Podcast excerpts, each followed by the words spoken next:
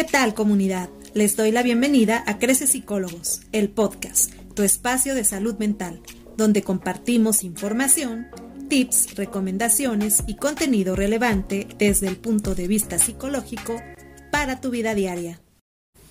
Hola, ¿qué tal? Te saluda la psicóloga Erika Sánchez de este tu podcast de salud mental. Muchísimas gracias por estar con nosotros este día para dar seguimiento a la segunda parte de este tercer episodio en donde estamos abordando cómo es vivir una relación con una persona con el trastorno de personalidad narcisista y pues para poder seguir profundizando en estos temas, hoy no será la excepción de obtener esa gran información eh, desmenuzada, pues nos acompaña nuestro coanfitrión, el psicólogo Luis Alberto Suárez. Bienvenido Luis, ¿cómo estás el día de hoy? Pues muy contento, Eri, por iniciar esta segunda parte del tercer episodio para contestar la pregunta ¿cómo se vive una relación con alguien que tiene el trastorno de personalidad narcisista? Y como resumen de la primera parte, les quiero comentar que vimos ya lo que es el, el ciclo del abuso narcisista con la primera fase, que es el love bombing, y la segunda fase que vimos fue la de devaluación. En ella vimos todas estas estrategias de manipulación eh, que usa el narcisista para eh, dominar, controlar a su víctima y también vimos eh, fenómenos psicológicos que ya empieza a vivir la víctima producto de esta manipulación sutil, dañina, abierta que tiene el trastorno o de quien vive el trastorno de personalidad narcisista. Así que si no lo has visto y quieres enterarte de todos estos procesos, conceptos, terminología que vimos de la manera más sencilla para que la puedas digerir, la puedas reflexionar y puedas tomar decisiones importantes para tu integridad psicológica y tu salud mental, bueno, pues te invitamos a que vayas a ver este tercer episodio. Y en esta segunda parte del tercer episodio, pues vamos a ver las otras dos fases que nos faltan, que es el tema del descarte y también el tema de el hoovering. Pero antes de entrar en materia con el descarte, que es la tercera fase, hay algunos aspectos muy importantes que hay que tomar en cuenta porque el que tiene el trastorno de personalidad narcisista, hablando de la segunda fase todavía, que es la fase más peligrosa y dañina, hay algunos aspectos que tienes que tomar en cuenta porque si estás viviendo una relación con este trastorno de, eh, de personalidad narcisista, ya se convirtió en un experto de tu vulnerabilidad.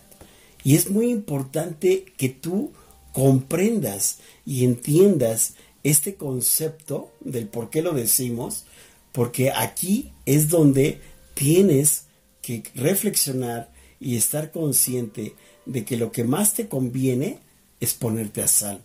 Efectivamente, Luis, vamos a ver la antesala a la llegada de la fase de descarte. Seguirá alimentándose con ciertos elementos que permiten nuevamente que la relación eh, y este vínculo traumático del que hablamos se incremente aún más. Y para ello, pues vamos a mencionar algunos puntos. Y la verdad que es muy fuerte, Luis, porque yo me imagino cualquier persona dentro de este tipo de relaciones viviendo esto, está muy difícil sostenerte de pie sin ninguna afectación psicológica. Por ejemplo, eh, hablamos de que hay un tipo de desestabilización, acusación y acoso emocional.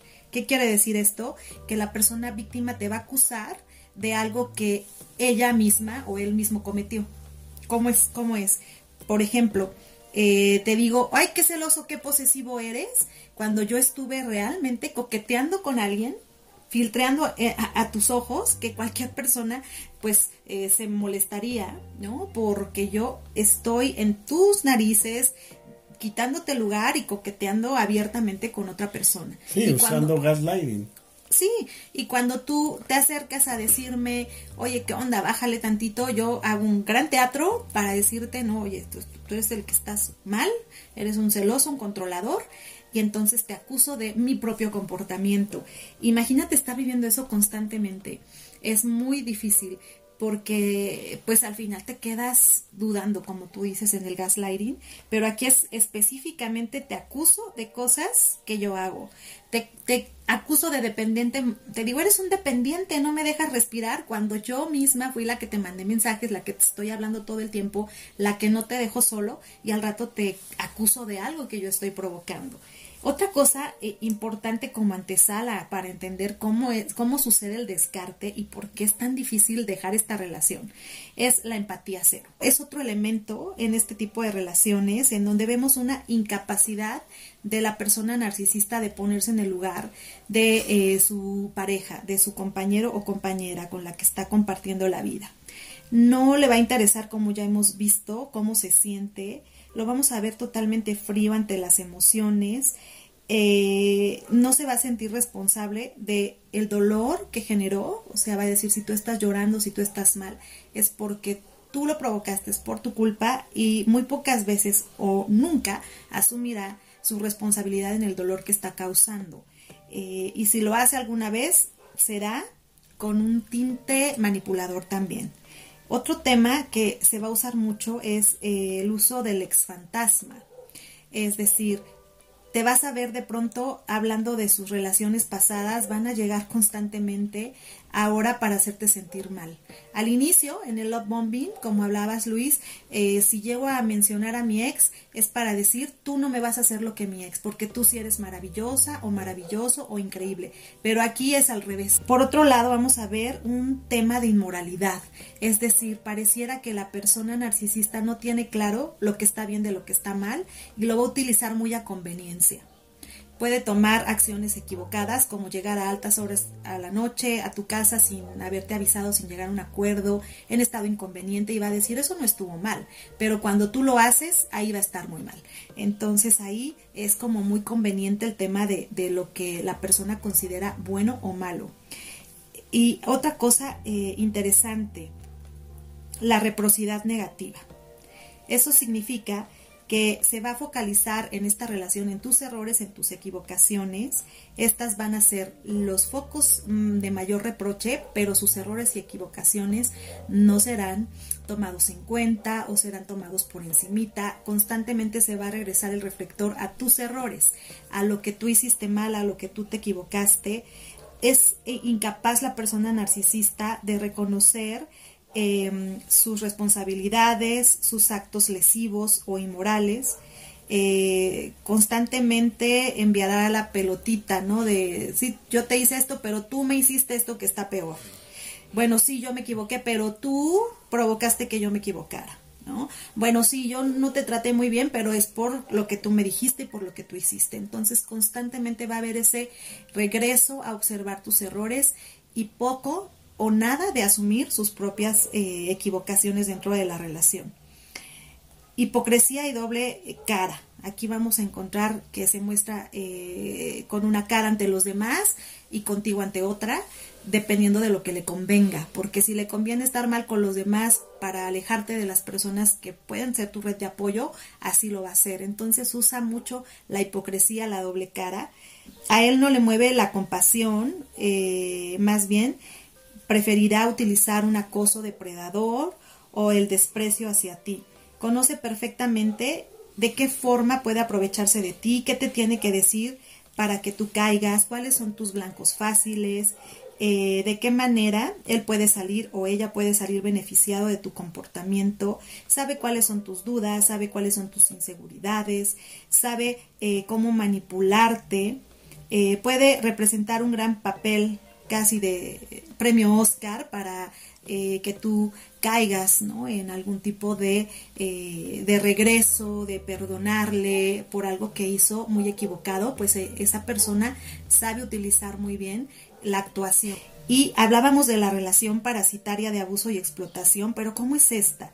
Bueno, esto habla de que la persona narcisista empieza a abusar y a vivir de ti.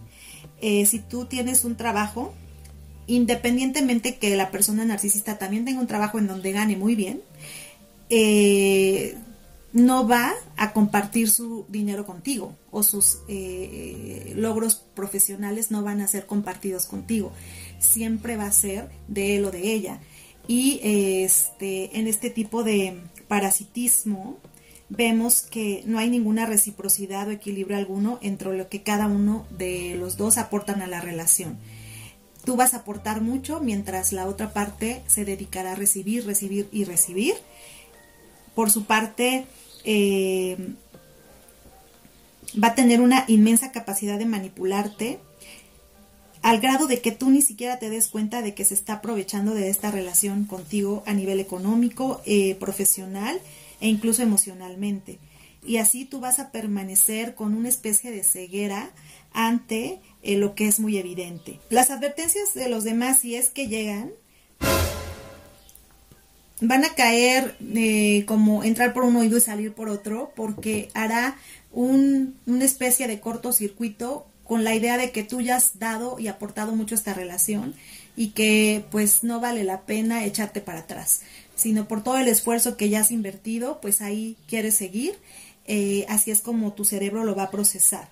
También en esta fase que estamos viendo la antesala a llegar al, al tema de descarte, encontraremos críticas constantes a tu aspecto personal que si ya subiste de peso, que si ya te ves mal, que si te hace falta un corte, que si te hace falta esto o lo otro, va a ser como un constante debilitamiento a tu autoestima. Y algo muy interesante, la persona narcisista va a negar su abuso mediante estrategias distractivas. Eh, entonces, una vez que tú le puedes reclamar de cierto abuso, de cierta agresión que sufres, esta persona va a voltear la cara de la moneda, va a poder usar una estrategia del calamar, soltando tinta para emborrarlo todo y de este modo conseguirá confundirte y distraerte de lo esencial, es decir, de los hechos concretos. Entonces, si tú le llegas a reclamar de alguna agresión, esta persona utilizará varios recursos para que la agresión quede en último plano y en primer plano haya otros elementos. ¿no? Como por ejemplo, eh, si tú dijiste, oye, es que ahora sí te pasaste, me aventaste tal cosa, esta otra persona va a decir, a ver, a ver, bueno, sí, sí la aventé, pero a ver, antes, ¿qué había pasado? O sea, antes de eso, ¿qué había pasado? Antes, pues tú, en vez de ayudarme aquí en la casa, estabas ahí sentado, sentado. Y eso, pues, provocó que yo me alterara. Y cuando tú te sientas así, fíjate que lo que provocas es que yo me sienta no apoyado, no apoyada. Yo siento que, este, no le das valor a la casa. Y entonces empiezan a hablar de la casa, empiezan a hablar de todo lo que se necesita para la casa y ya te distrajo de algo que era lo más relevante, que es una falta de respeto y una agresión. Imagínate estar constantemente eh, envuelto en este tipo de confusión. Y aquí ya la vemos de una manera pues muy específica. Evidentemente el egoísmo y la golatría que ya hemos platicado antes estará muy presente en esta etapa, así como el vampirismo emocional y energético. ¿A qué se refiere esto? Bueno, a que esta persona extraerá, extraerá de ti pues toda tu energía dejándote exhausto, o sea, tú no vas a tener tiempo para hacer otras cosas eh, más que para ir a trabajar y todo el dinero que ganas, pues esta persona obviamente lo va a utilizar para sus bienes, pero va a decir, ay, es para los gastos de la casa, es para que podamos tener la comida, no, y nunca vas a tener ingresos extras para algunas vacaciones, para tú salir a algún lado, no, a no ser que sean vacaciones que la persona narcisista quiera pasar. Si es algo que tú quieres, nunca va a haber dinero para ello. Incluso eh, el dinero que a veces puedan estar ganando en esta relación va a ser controlado por el que tiene el trastorno de personalidad narcisista. Y siempre te va a decir, lo estoy ahorrando, lo estoy ahorrando, y va a estar usándolo para eh, sus familiares, para sus amistades, para eh, darse ciertos gustos eh, y nunca te lo va a decir hasta que tú te enteres. Sí, y tú vas a empezar a experimentar una eh, cierta sensación de vacío constante, pero de alguna manera no vas a entender por qué sucede porque tú dices, bueno, pues es que todo lo que lo que gastamos pues sí es para la casa, pero yo por qué nunca tengo nada? Ay, pues es que los gastos son muy fuertes. O sea, tú vas a sentir que algo hace falta pero nunca vas a descubrir eh, a qué se debe esa ausencia. de, o esa sensación de vacío, porque probablemente tú dejaste de hacer cosas para ti, por tus gustos, porque repito, no vas a tener ni siquiera dinero, pero tampoco tiempo, porque el poco tiempo eh, que te quedará libre después de ir a trabajar se lo tienes que dedicar a él o ella, cada vez lo que tú necesitas tomará menos atención. Entonces, sí, terminas sintiéndote cansado, o sea, en esta relación constantemente vas a sentirte con un gran cansancio y con vacío porque no vas a estar haciendo nada para ti realmente. Y eh, bueno, esto nos ayuda a entender por qué eh, la fase de descarte se vuelve tan compleja, que es la que viene a continuación, porque eh, algunos autores dicen que esta relación pues realmente no tiene un fin, sino que como que continúa de alguna manera ese vínculo por, por, mucho tiempo, por muchos años. Pueden pasar años, eternidades y también este tipo de eh, fenómenos nos ayudan a conocer por qué se vuelve un círculo patológico que cada vez es más enfermizo. Pero ahora sí, Luis, cuéntanos, eh, ¿qué sucede en la fase de descarte? O sea, ¿cuándo sucede que, que ya deciden dejarse, terminar, cómo pasa esto, ojalá podamos comprender muy bien este, esta parte de la historia. Sí, por supuesto. En la fase de descarte vamos a ver primero que el control absoluto del descarte lo tiene el que tiene el trastorno. Pocas veces se va a ver que el, el descarte lo haga la persona víctima. Pocas veces. Entonces, aquí el control lo tiene el, que tiene el trastorno. Y como primer elemento eh, eh, va a usar un recurso que es como el botón de on-off. Como el control de la tele. Exacto. Te prendo, te apago. Eh, prendo, apago. Y en él, el que tiene el trastorno dejará a la víctima de un día para otro. O sea, sin avisar. Y dejando a la víctima muy sorprendida y desconcertada. Recuerden que este es un eh, rasgo de control y manipulación. Segundo elemento, pues va a haber un tratamiento de silencio absoluto, que es otra forma de abuso psicológico mediante eh, eh, el cual el que tiene el trastorno cierra toda forma de comunicación con la víctima. Es decir, no le dice nada absolutamente y la víctima queda absorta en esta curva de tiempo con tanta incertidumbre pero a la vez con la esperanza de que nuevamente el victimario, el narcisista, eh, se ponga en comunicación. El tercer elemento es una ausencia de cierre. Eh, ¿Qué significa esto?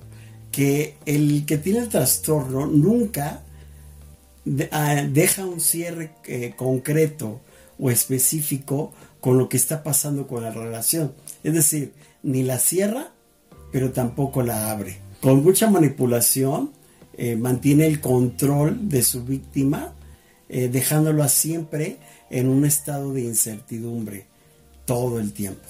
Ya que si el que tiene el trastorno deja la relación, lo hará sin explicaciones, ni despedidas, ni un cierre digno y que honre la relación que han tenido ambos.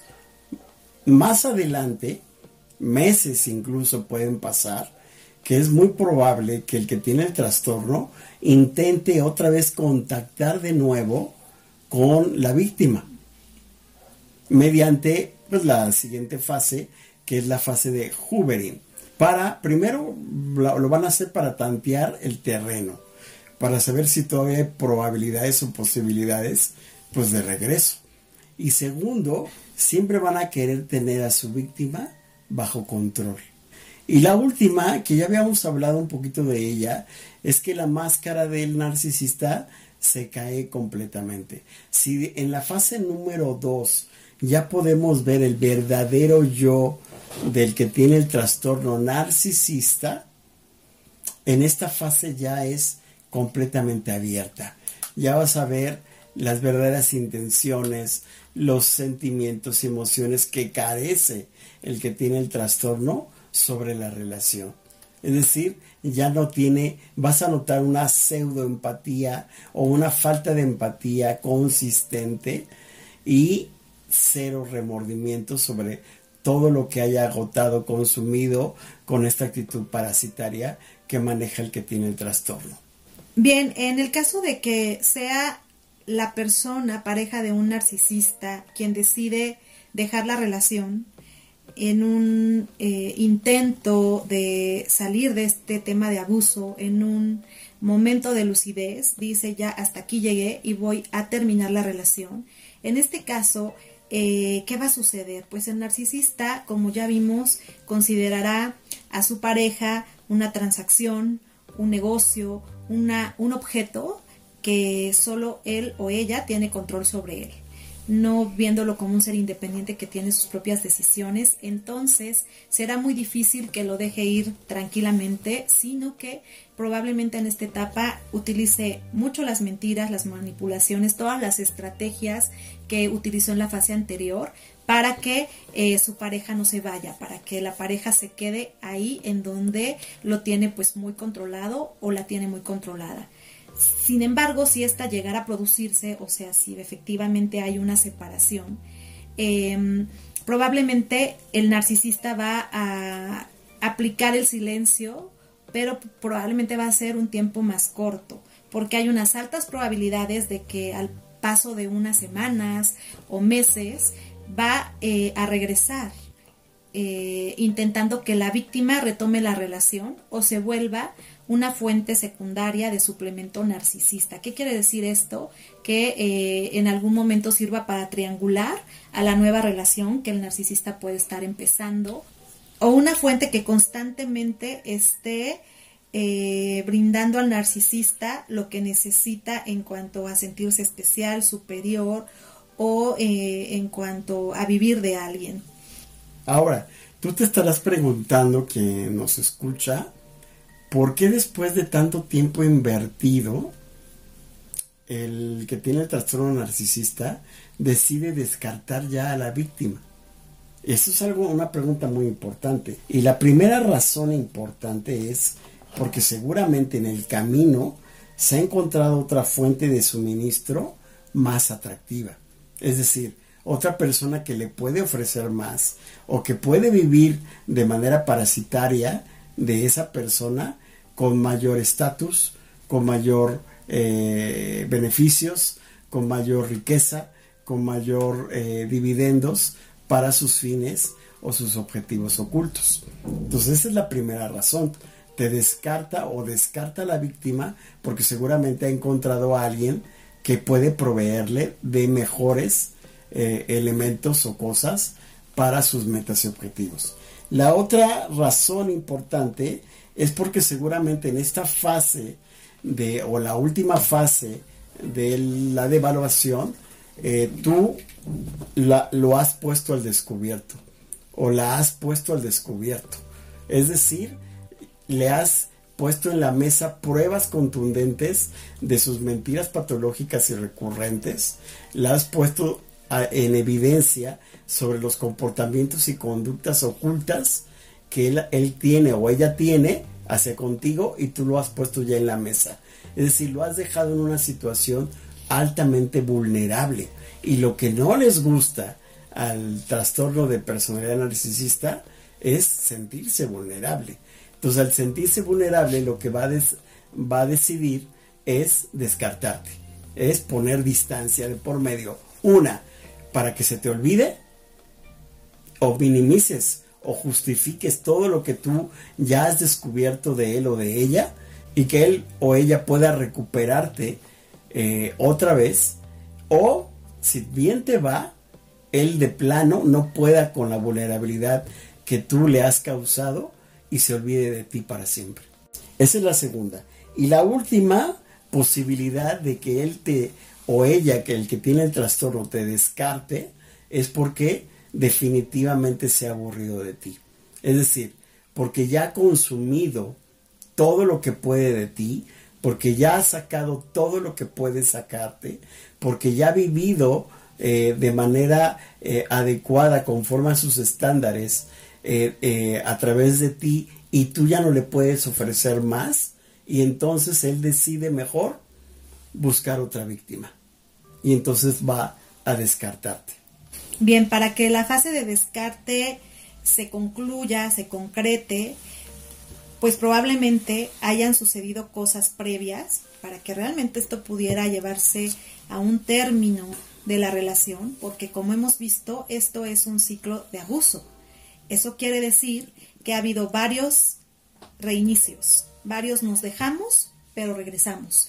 Eh, algunos autores incluso hablan de que una relación de este tipo puede eh, reiniciar y terminar alrededor de, un, de ciclos de 7 a 8 veces.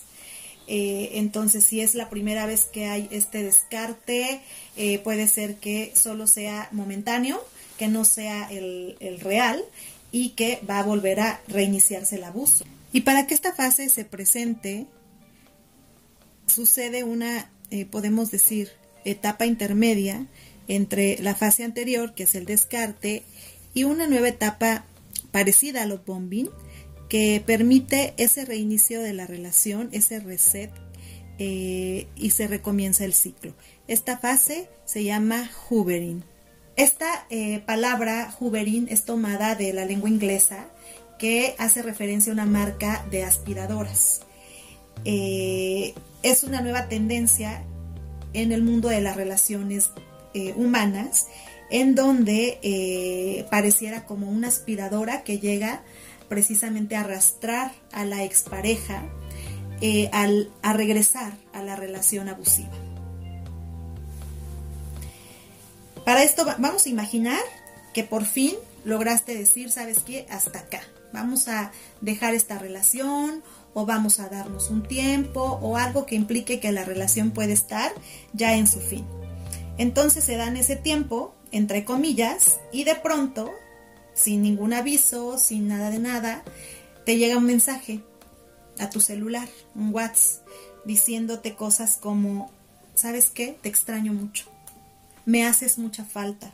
He pensado mucho en ti. Esto obviamente te va a tomar por sorpresa porque supuestamente ya estaba cada quien en su rollo. Sí, es como lanzar un anzuelo. Sí. Para ver si tú lo pescas. Exactamente. Y como tú sabes que esa relación pues realmente no terminó, no concluyó, porque no hay ese cierre definitivo en este tipo de relaciones, no sucede como ya no los advertía Luis. Eh, ¿Qué vas a sentir? Pues obviamente vas a sentir una opresión en el pecho o en el estómago. Porque porque es una sorpresa que no esperabas y ya vimos todos los mecanismos psicológicos que están detrás y que reaparecen en, diferentes momentos. Aquí estamos viendo el uso de una técnica clásica en el abuso narcisista. Eh, es una técnica de manipulación que te va a llevar a regresar a la relación tóxica. Es como regresar a la fase de los bombing. En el hoovering eso sucede. Va a haber situaciones que te hagan referencia o remembranza a la primera etapa, a la etapa en la que te sentiste especial, porque van a ver esos mensajes y, por ejemplo, puede incluso en este contacto sorpresivo dedicarte o ponerte la liga a la canción que los hacía eh, únicos a ti y a ella, o a ti y a él, O de pronto tener un detalle contigo que no había tenido ya eh, en tiempo atrás te puede mandar una carta, te puede eh, mandar un, en tu cumpleaños una felicitación muy especial para que tú te sientas nuevamente reconectado a la relación. En donde lo que el narcisista o la narcisista quiere pues es recuperar la atención y recuperar obviamente todo lo que podía obtener de ti, que ya vimos que eh, pues es una relación codependiente en donde también la persona narcisista, si es que no se ha encontrado otra persona en el camino, o que pudo en este inter encontrar a alguien, pero se dio cuenta que no le iba a poder eh, sacar o obtener lo que obtenía de su relación anterior, pues va a regresar a su relación anterior, porque acuérdense que para esta persona, pues es, son transacciones, son negocios, entonces va a ir a donde más pueda obtener. Sí, aquí recuerden que todos los eh, elementos que va a usar el que tiene el trastorno en esta etapa de juvenil, solamente son anzuelos. No es como la fase de love bombing. Solamente son anzuelos porque quiere encontrar el que tiene el trastorno si todavía hay probabilidades, posibilidades de que vuelva a reiniciarse el ciclo. Nada más. Entonces sí va a haber anzuelos muy bien este, estimulados Y tú vas a empezar a generar ideas o pensamientos en tu interior en que seguramente ya cambió, seguramente ya reflexionó sobre lo que ya hizo, seguramente está muy arrepentido, está dolido, seguramente me extrañó, seguramente se dio cuenta de, del, del, gran hombre o de la gran mujer que soy y ahora ya me está valorando, seguramente durante este tiempo aprendió a darse cuenta de sus errores, a, corregirlos, seguramente hoy viene con una nueva intención, pues de que vivamos de una manera más, más adecuada, más benéfica para los dos. Y entonces todas estas creencias y todas estas ideas eh, van a ser estimuladas y motivadas por el que tiene el trastorno narcisista con pequeños gestos que son anzuelos que va a ir metiendo a tu cabeza nuevamente en esta fase. Sí, por supuesto. Y sabes que también eh, va a tener estos eh, momentos inesperados, como que de pronto llega tu trabajo de la nada y te tiene una sorpresa.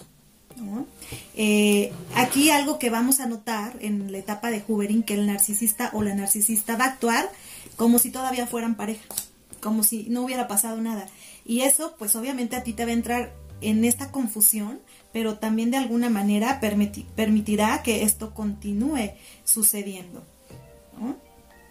También puede eh, la, la persona narcisista actuar como una víctima. Podrá platicarte de que algo terrible le pasó, de que necesita de ayuda de alguien. O sea, nuevamente se va a poner como un sujeto o, persona desvalida que requiere de tu protección, que requiere de algo de ti. Como me quedé, oye, me quedé en la carretera sin gasolina, ¿qué onda? ¿Me vienes a ayudar?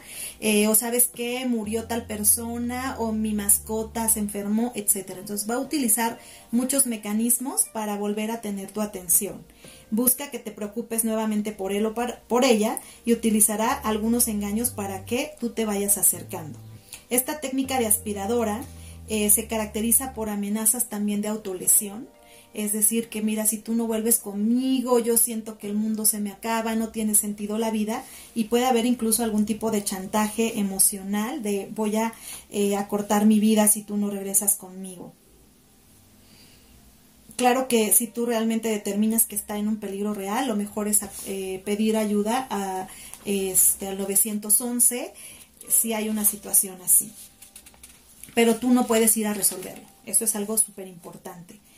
Bien, y el uso de todas estas estrategias en el hoovering, obviamente, en el caso de la víctima que ya conocemos los procesos psicológicos que están eh, afectándole, que están detrás de, van a hacer efectivamente que la víctima tambalee de su decisión y considere de manera muy eh, positiva regresar con la, con la persona que le ha ejecutado tanta violencia y tanto abuso.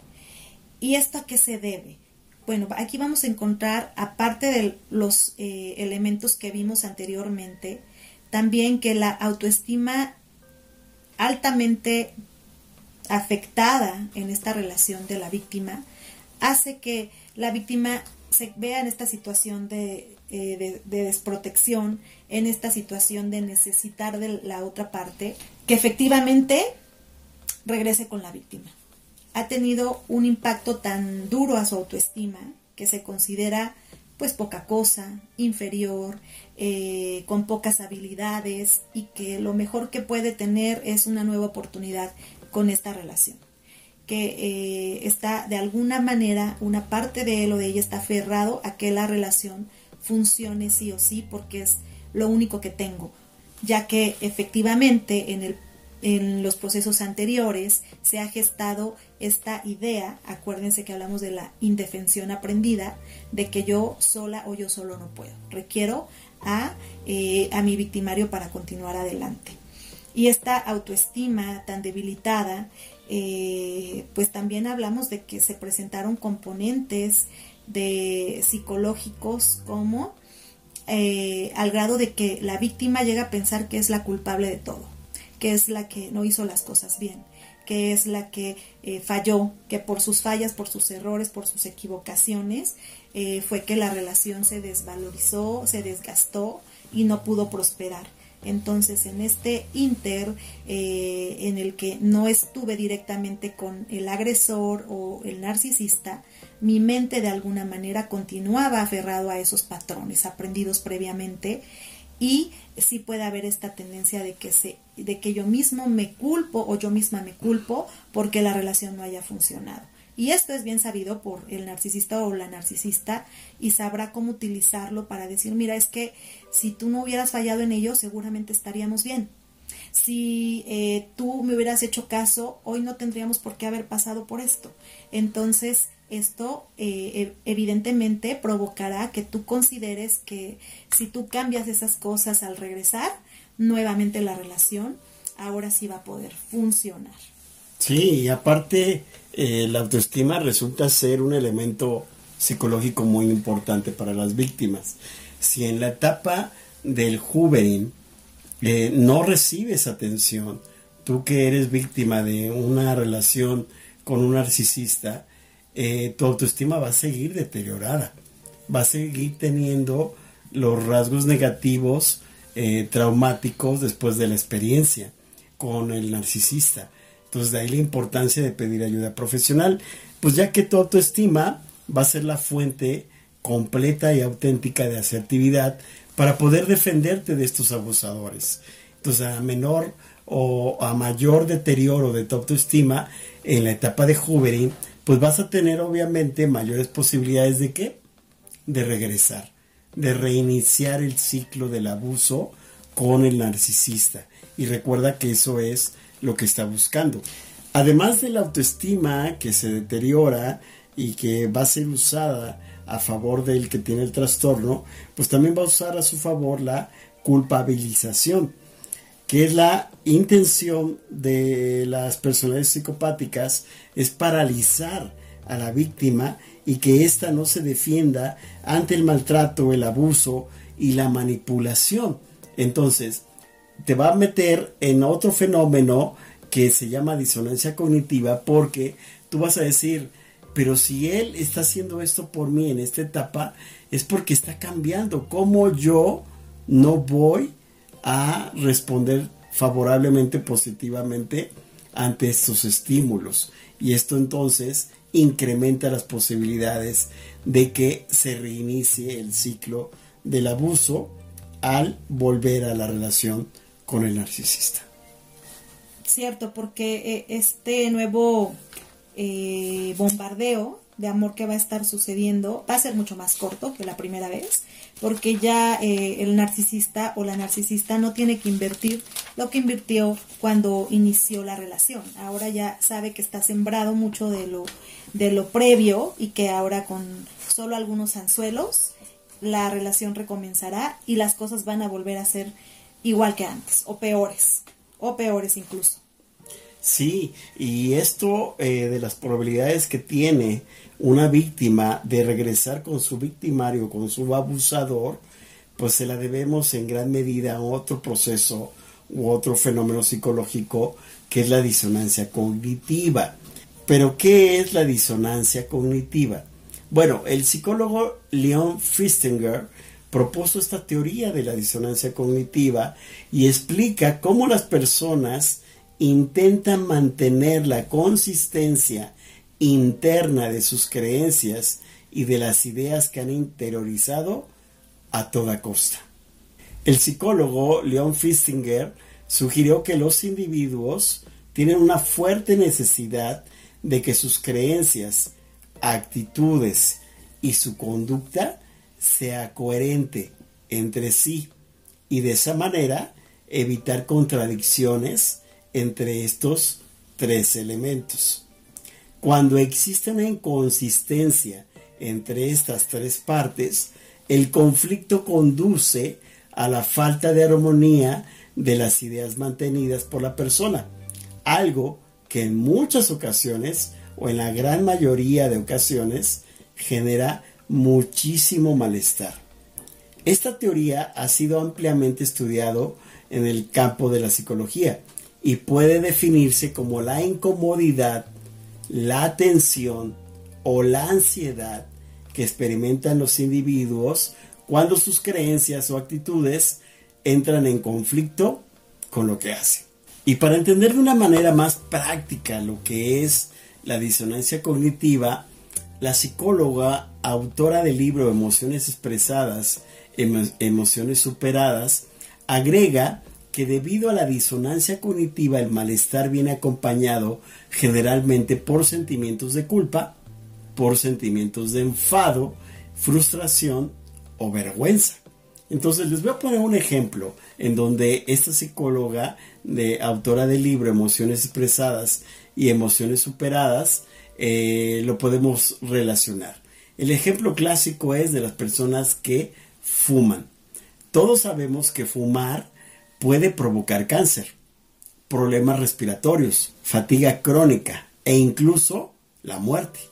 Pero, ¿por qué la gente, sabiendo todos estos efectos perniciosos que causa el humo, aún así decide fumar? Saber que fumar es tan perjudicial para la salud, pero continuar fumando produce un estado de disonancia entre dos cogniciones, debo estar sano y fumar perjudica mi salud.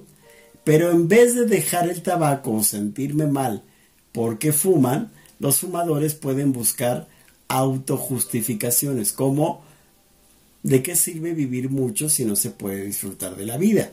O la vida solo es una, hay que vivirla al máximo. O de algo nos vamos a morir. Exactamente. Y entonces de esa manera justificamos nuestros comportamientos y hacemos que nuestra distorsión cognitiva disminuya. En propias palabras de Fistinger, las personas nos sentimos incómodas cuando mantenemos simultáneamente creencias contradictorias o cuando nuestras creencias no están en armonía con lo que hacemos. Oye Luis, pues ahora, que hablas de este tema, eh, la disonancia cognitiva evidentemente es algo que eh, vemos con nuestros usuarios, vemos constantemente, pero también a mí me ha pasado, me pasa. Eh, por ejemplo, entré en disonancia cognitiva hace unos días. Aquí te cuento eh, que pues a mí me gusta cuidar mi salud, me gusta comer saludable, pero pues el otro día me comí un pedazo de pastel de chocolate y como había sobrado un pedacito todavía al día siguiente, me comí otro pedazo y aunque una parte de mi mente dice, me tengo que cuidar, no tengo que consumir tanta azúcar, otra parte decía, ay, es que qué rico pastel, este, y pues mi, resolví la disonancia cognitiva eh, diciendo, ay, uno no es ninguno. ¿no? Total, ya mañana este, tomo mucha agua y, ya, entonces resuelvo disonancias, pero si esto yo lo aplicara constantemente, pues nunca podría llevar una vida saludable, ¿no? Evidentemente me estaría haciendo un daño, me estaría saboteando mis intentos por estar más saludable.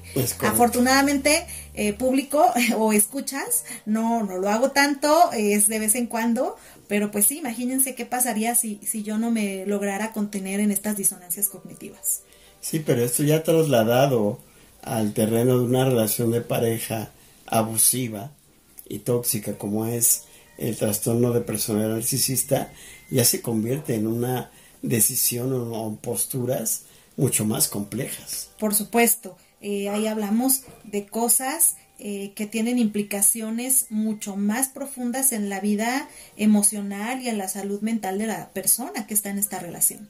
Sí, porque la disonancia cognitiva es como saber que esta relación te hace daño, te lastima y que ya lo puedes ver y que también priorizas el amor y todos estos beneficios que pueden ofrecer tener una relación de pareja a tu lado. Entonces, esto te va a generar una disonancia cognitiva. ¿Cómo lo resuelves? Justificando, minimizando o enmascarando el daño y poniendo por encima el valor que te ofrece una relación eh, de este tipo.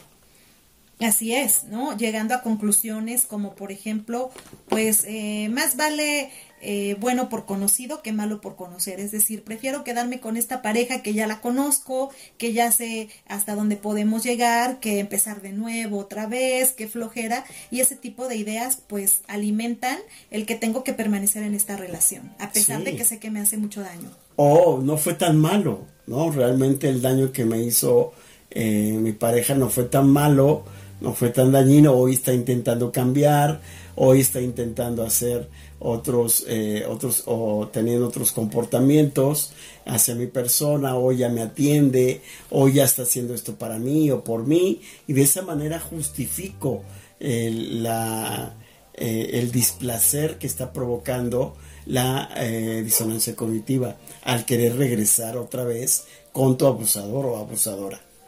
Sí, claro, y eh, es una etapa de mucha ansiedad porque constantemente va a estar eso peleando en mi cabeza entre sé que regresar no es lo sano, pero por otro lado eh, no conozco otra forma que regresar porque el amor es importante, porque hay que luchar por él, etcétera. Lo que te puedo decir para empezar a salir de una manera sana de esta distorsión es ninguna relación que acabe con tu salud emocional vale la pena. Ninguna relación. Empieza a dar prioridad a tu salud emocional antes que cualquier otra cosa. Y otro punto importante, el amor no basta para, eh, para sostener una relación. Eso también es importante que lo consideres. Por mucho amor que exista, que ya vimos o vamos a ver más a fondo en un momento más qué tanto realmente hablamos de amor en esta relación, pero por mucho sentimiento de amor que tú puedas experimentar, no es suficiente para que una relación eh, sea resuelta, saludable y pueda terminar de una manera positiva. Sí, y aparte nada justifica que abusen de ti. En ningún sentido, en ninguna forma. Nadie, absolutamente nadie, debería de vivir una relación de abuso, sea de violencia, sea de manipulación, sea de cualquier tipo de violencia, porque ya sabemos que existen varios tipos, nadie debería estar sometido o sujeto a este tipo de experiencias negativas y nocivas. Sí, así que aguas con esas justificaciones a lo que es injustificable, aguas con decir, bueno, no es tan malo, no es tan mala, porque en el fondo tienen sus buenos momentos. Si esos buenos momentos son muy esporádicos y solo son para manipularte, entonces la verdad no son eh, auténticos y, no, no van a bastar para que una relación funcione. Ten mucho cuidado con esas distorsiones con las que puedas estar cayendo. Empieza a ser consciente, empieza a, a, a protegerte, a llenarte de recursos para atender tu salud mental. Si no estás acudiendo a ayuda, este es un buen momento para hacerlo. Si ya estás en ayuda, prioriza tu terapia, acude, eh, busca al mejor experto o experta con el que puedas realmente evolucionar y crecer. Y hay otro elemento además, Luis, ahí no se acaba todo. ¿Uno más? Sí, hay otro tema que permite que en el hoovering efectivamente se considere la posibilidad de volver a la relación. Y este elemento se conoce como amnesia perversa. ¿Y qué es esto de la amnesia perversa? Cuando estamos saliendo de este tipo de relación, probablemente empecemos a experimentar algo que conocemos como estrés postraumático. Ya vimos que estuvimos sometidos durante mucho tiempo a un vínculo traumático. Entonces, una vez que lo dejamos o que ya no estamos constantemente en esta relación, pueden aparecer algunos síntomas de estrés postraumático, como ya platicábamos hace un momento, temas somáticos, dolor de cabeza, ansiedad, depresión, eh, resentimiento, puede haber irritabilidad, entre otros. Y una de las cosas que sucede en esta etapa es la amnesia perversa. La amnesia perversa es eh, cuando empiezo a responder por qué falló esta relación, qué estuvo bien, qué estuvo mal, y empiezo a encontrar en mi mente solo recuerdos, solo flashbacks o remembranzas de momentos positivos, agradables que viví con la persona. Esos empiezan a cobrar mayor terreno en mi mente y a esto le vamos a llamar amnesia perversa. Es como si el sufrimiento, el abuso, el malestar que viví cada vez se difuminara en mi mente, perdiera importancia para que los momentos de agrado eh, tomen mayor relevancia mentalmente hablando. El cerebro busca eliminar o abstenernos del castigo de recordar lo malo y entonces nos presentará eh, esos momentos agradables que hubo en el bombardeo de amor, donde tuve toda la atención, donde me sentí con este placer que ya platicábamos, donde hubo esta sintonía en el ámbito sexual. Eh, entonces mi mente va a recrear esos momentos como muy especiales eh, en donde hubo un gran, una gran subida de la adrenalina, de la noradrenalina, de la oxitocina que ya platicamos también. Y eh, como vimos, esto generó una vinculación codependiente o dependiente con eh, el abusador o el narcisista. Este fenómeno es totalmente cotidiano en las relaciones de abuso, en las relaciones tóxicas, pero es importante en estos momentos que estamos dejando una relación acudir con el especialista para que nos ayude a concientizar la realidad del impacto de esta relación en mi autoestima, en mi bienestar, en mi tranquilidad, en mi calma. Pregúntate, ¿en esta relación realmente yo me sentí respetado, valorado, valorada? En esta relación mis necesidades, mi bienestar estuvo eh, constantemente en evolución. En esta relación eh, fui tratado de manera eh, respetuosa. Y en los hechos, en los hechos contundentes vas a encontrar las respuestas. Si los hechos contundentes hablan de que se ha deteriorado tu autoestima, de que todos tus proyectos se cayeron y todos los proyectos de tu pareja crecieron, entonces ahí esto te va a permitir empezar a salir de la disonancia cognitiva y a recordar lo que realmente sucedió en la relación y no utilizar la amnesia perversa o que esto no tome en la mayor relevancia a la hora de recordar el pasado de la relación. Porque tu cerebro puede tender a esta amnesia perversa de solo ver el lado positivo, pero no ver todo el otro lado de las cosas. Hay que ver los dos lados y ahí nos vamos a enterar de qué es lo que realmente sucedió. De hecho, algunas tareas terapéuticas al respecto consisten en acompañar a la persona a ir enlistando todas las eh, veces en donde hubo abuso, qué tipo de abuso fue, eh, qué características tuvo y este listado en base a los hechos permite a la víctima empezar a darse cuenta de lo que realmente sucedió. Muy bien, pues bueno, en este episodio hemos visto fenómenos, eh, mecanismos y estrategias psicológicas que seguramente estás viviendo de una u otra forma, tú que nos escuchas, si estás viviendo con alguien que sospechas que tiene este trastorno, eh, analiza, reflexiona nuevamente este episodio, ya que hemos visto eh, pues todo lo que es el ciclo de que puedes vivir o que estás viviendo una relación narcisista y también los fenómenos como la triangulación, vimos el gaslighting, vimos el reforzamiento intermitente, vimos la ley del hielo, vimos el vínculo traumático, vimos la indefensión aprendida, también vimos eh, la autoestima deteriorada, la culpabilización, la distorsión cognitiva y esta última que nos habla Eric que es la amnesia perversa.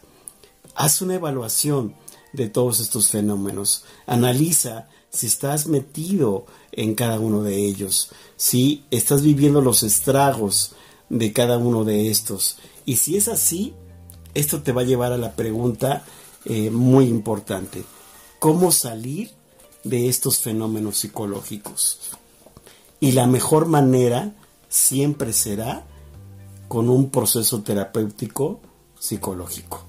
Un especialista que te guíe y que te lleve a entender de manera personalizada cada uno de estos fenómenos, si los estás pasando, los estás viviendo, para que puedas aprender de manera terapéutica otras formas de comportamiento, otras formas de entendimiento más sanas, más saludables para ti y que de esta manera a ti te permita tener mayores recursos, mayores herramientas para si estás viviendo ahorita en este momento la etapa de hoovering, es decir, estás pensando realmente de manera seria en la posibilidad de regresar con tu abusador o abusadora, con tu victimario, lo pienses más de mil veces.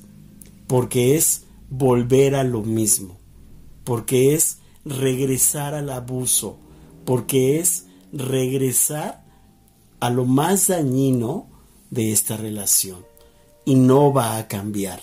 No olvides que el que tiene el trastorno de personalidad narcisista, una vez que aparece en la vida adulta de una persona que tiene este trastorno, no va a desaparecer, no se va a quitar, no lo olvides, porque es muy importante que tomes decisiones.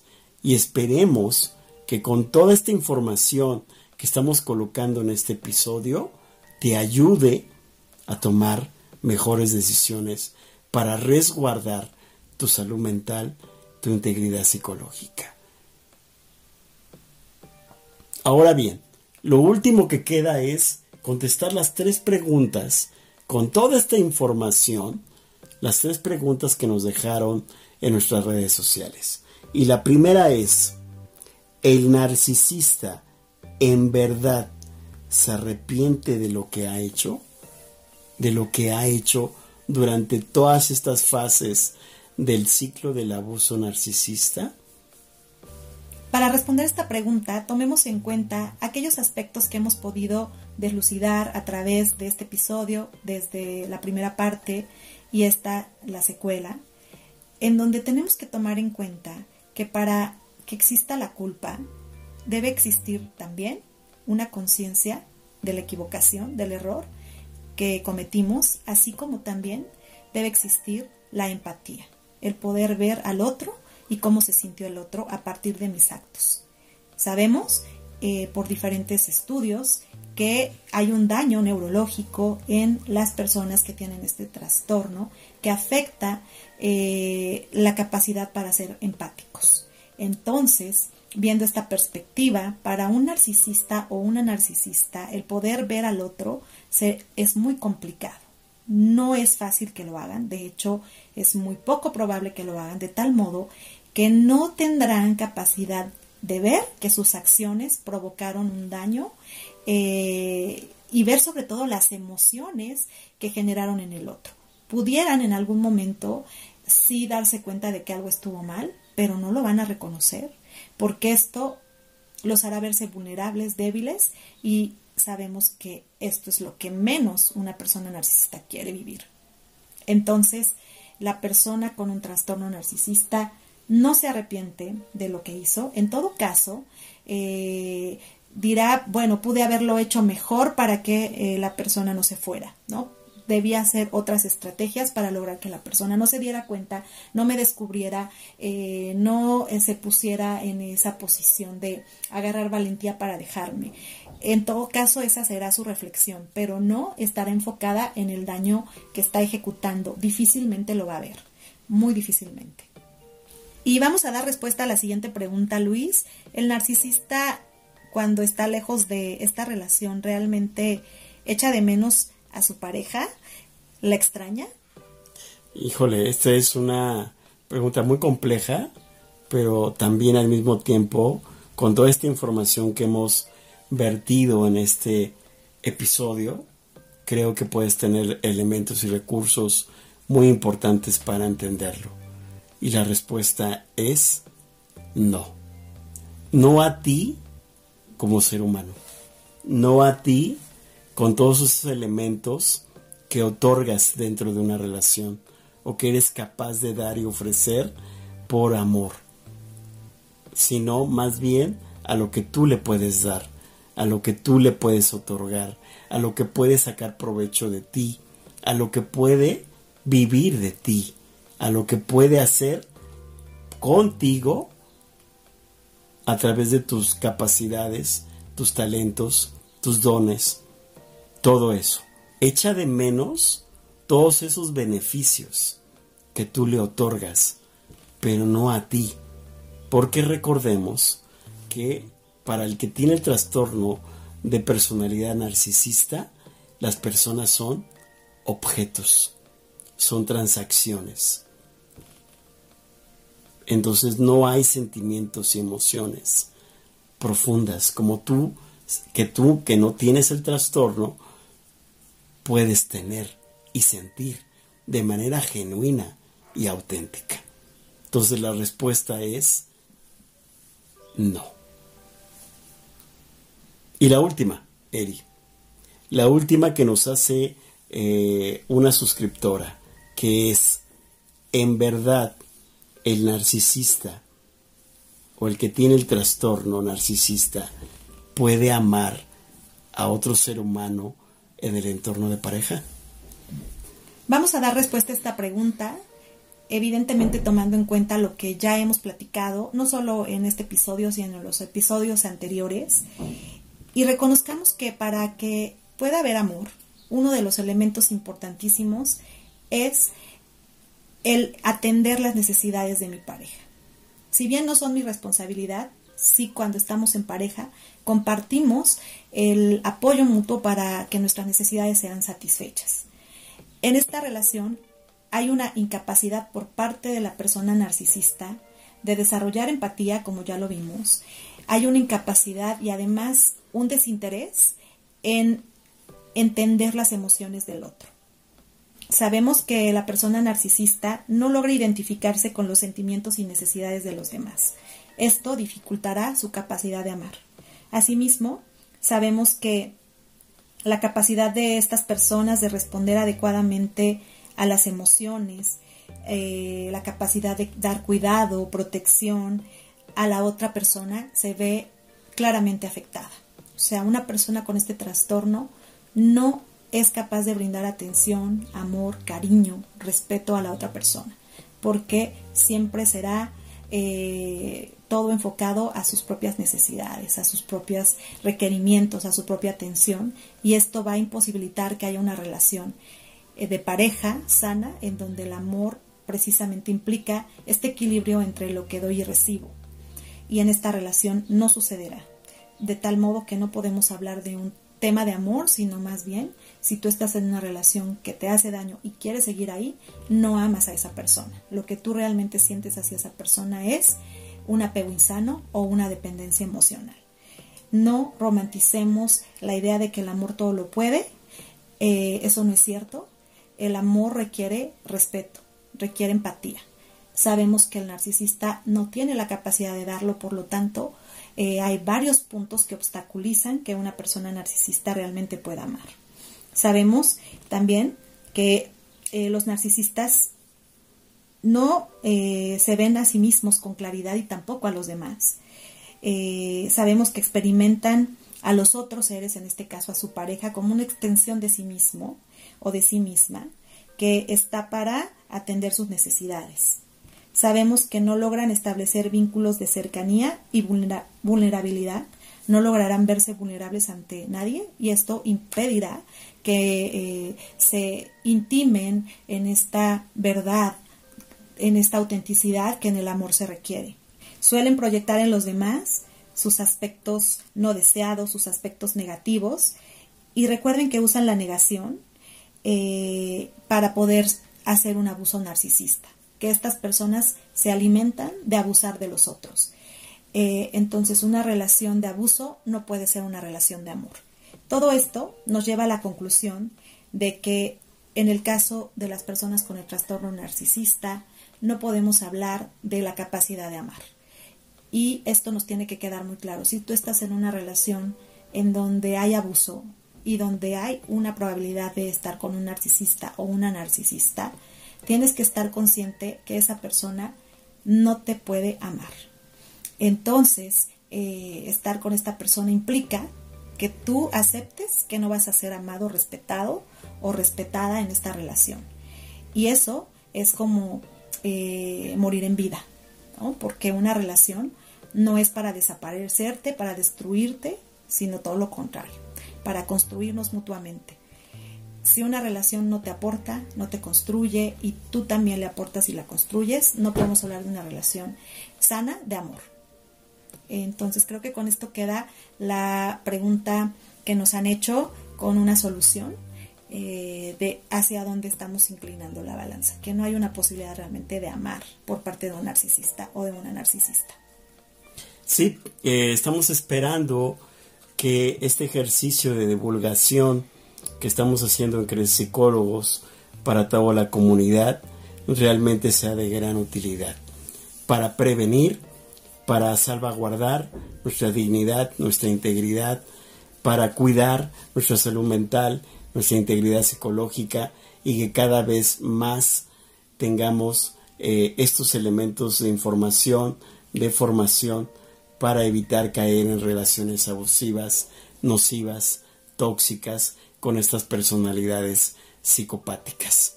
Sin más, creo que con esto cerramos este episodio, Eri, que fue muy, muy intenso, con mucho contenido, con mucha información y que seguiremos hablando aún más del trastorno de personalidad narcisista. Así es, esta temporada dedicada al trastorno narcisista ha sido muy profunda y seguirá siéndolo porque tenemos preparados a un par de episodios más para después eh, pasar a nuevos temas, Luis. Pero pues todavía nos queda mucho que sacarle eh, jugo a este tema para informarnos y como tú bien lo dices, para prevenir.